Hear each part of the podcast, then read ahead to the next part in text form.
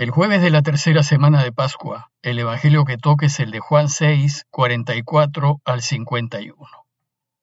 En aquel tiempo dijo Jesús a la gente, Nadie puede venir a mí si no lo atrae el Padre que me ha enviado, y yo lo resucitaré el último día. Está escrito en los profetas, serán todos discípulos de Dios.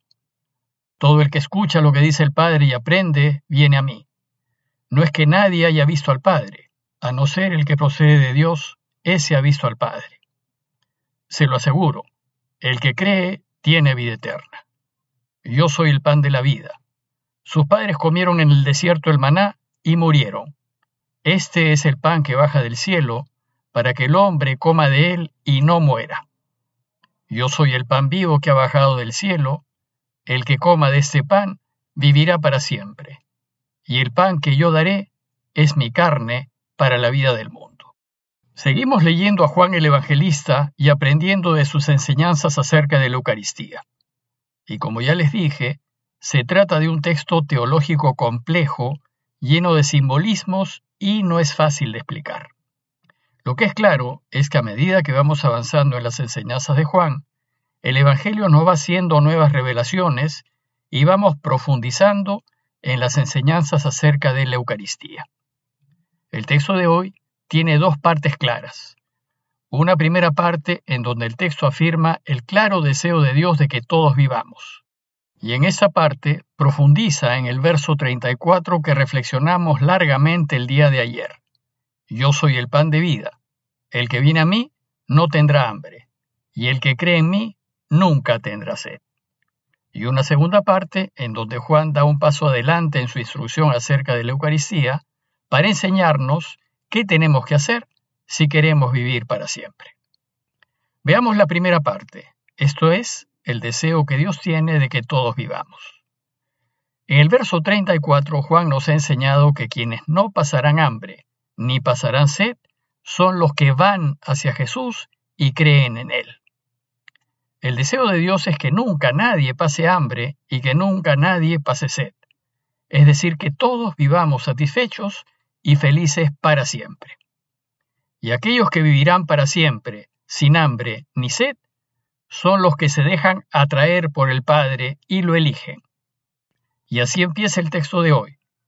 Dijo Jesús a la gente, Nadie puede venir a mí si no lo atrae el Padre que me ha enviado.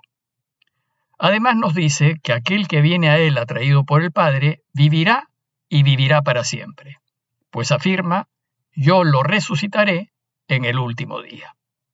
¿Y quién es el que es atraído por el Padre? Dice el texto, todo el que escucha lo que dice el Padre y aprende, viene a mí. Todo aquel que es movido por el deseo de hacer lo correcto, de no sacar ventaja de los demás, de no aprovecharse de las necesidades de los otros, de dar una mano.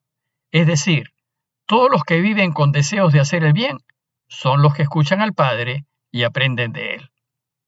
Bueno, pues estos son los que buscan a Jesús y tienen deseos de estar con Él.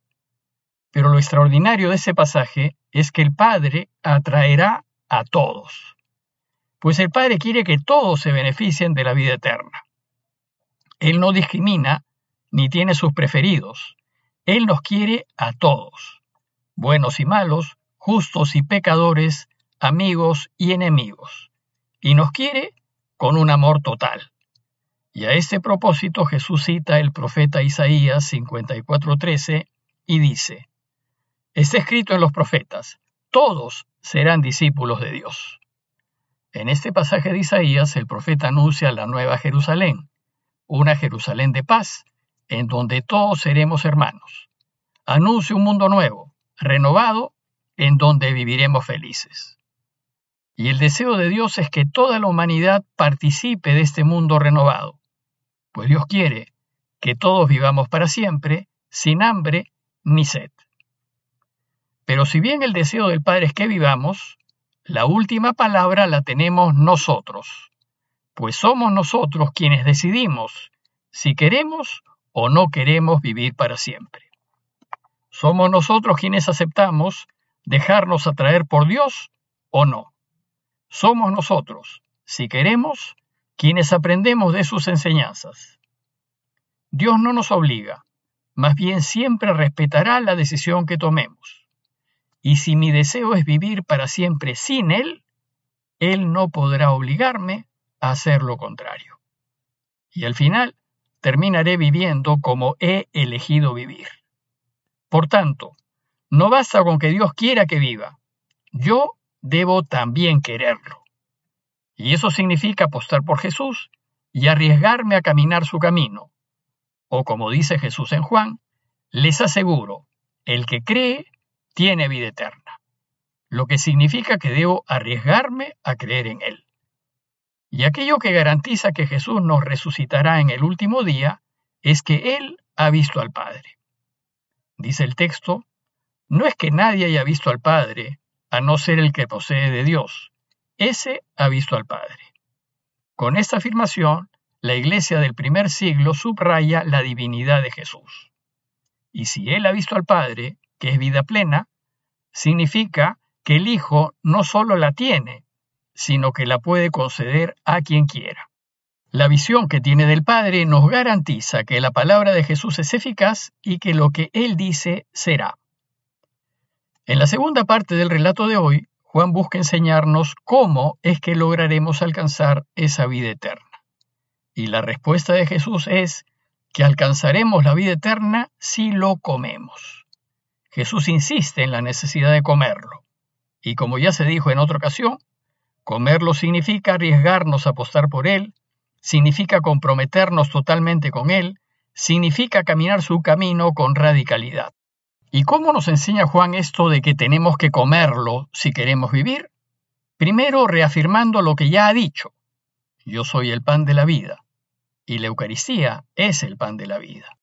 Y para reafirmarlo, pasa a comparar, una vez más, el maná que los israelitas comieron en el desierto con él. Y les dice, los padres de ustedes comieron en el desierto el maná y murieron. El maná es el alimento que Dios envió a los israelitas para que no mueran de hambre en el desierto luego de su salida de Egipto. Es el alimento que alimentó a los israelitas mientras estuvieron en camino a la tierra prometida y las escrituras lo describen como una especie de escarcha blanca y dulce que caía durante la noche y que al amanecer los israelitas recogían.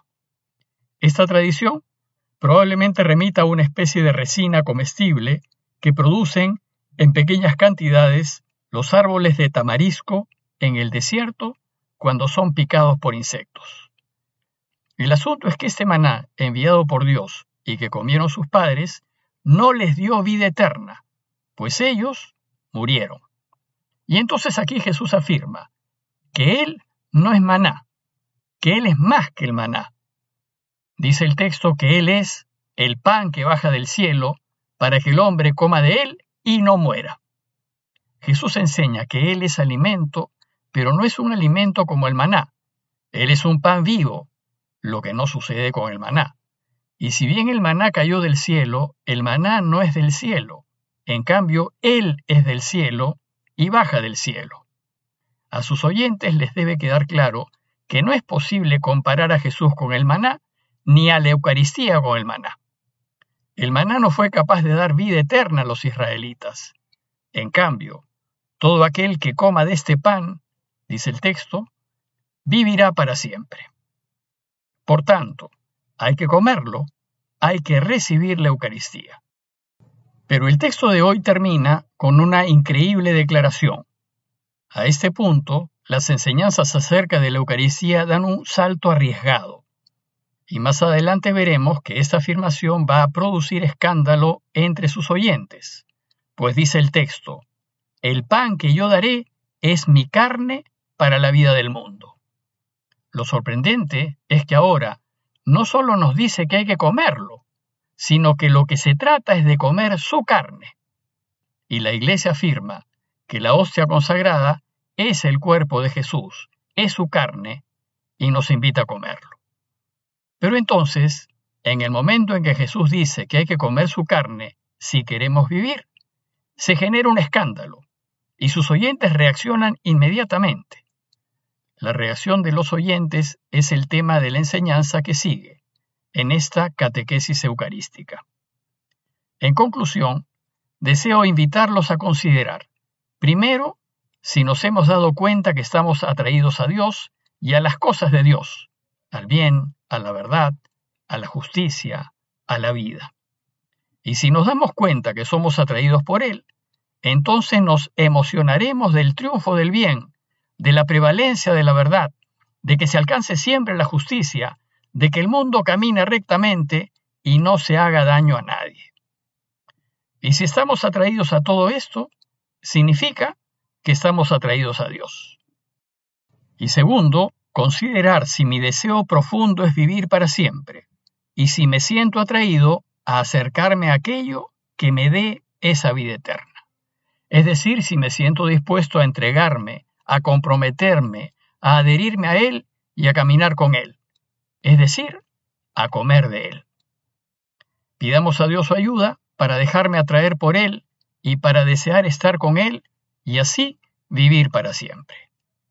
Parroquia de Fátima, Miraflores, Lima.